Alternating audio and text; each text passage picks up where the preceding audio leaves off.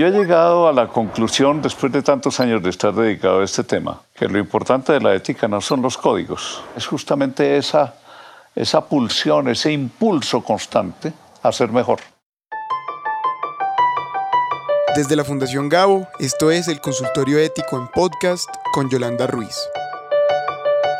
En este podcast habrá preguntas enviadas desde toda Iberoamérica. Abordaremos debates clásicos y debates nuevos y sobre todo acompañaremos a los periodistas en la búsqueda de respuestas frente a los retos y dilemas que enfrentamos a la hora de contar historias.